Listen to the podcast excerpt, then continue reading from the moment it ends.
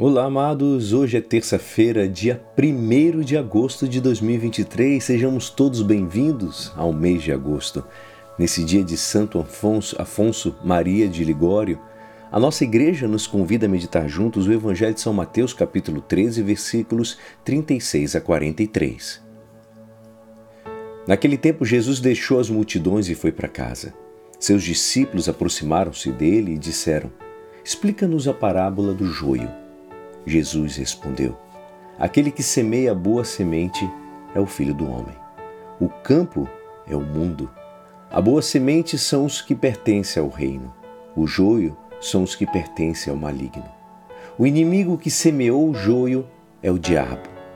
A colheita é o fim dos tempos. Os ceifadores são os anjos. Como o joio é recolhido e queimado ao fogo, assim também acontecerá no fim dos tempos. O Filho do Homem enviará os seus anjos e eles retirarão do seu reino todos os que fazem os outros pecar e os que praticam o mal. E depois os lançarão na fornalha de fogo.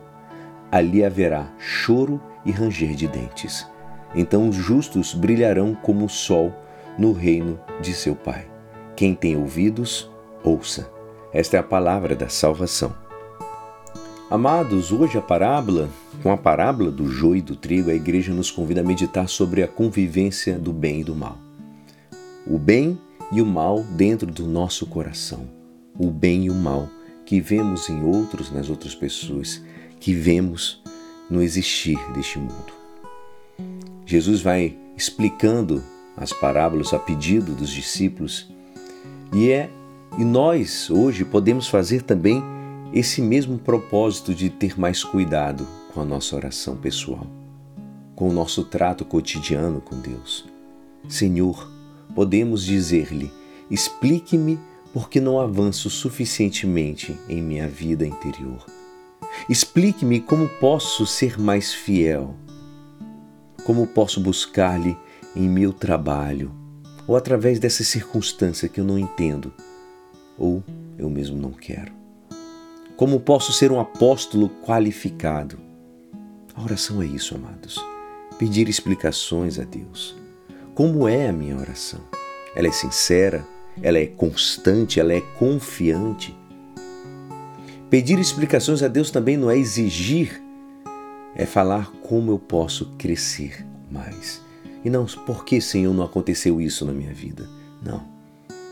Jesus Cristo nos convida a ter os olhos fixos no céu, nessa morada eterna.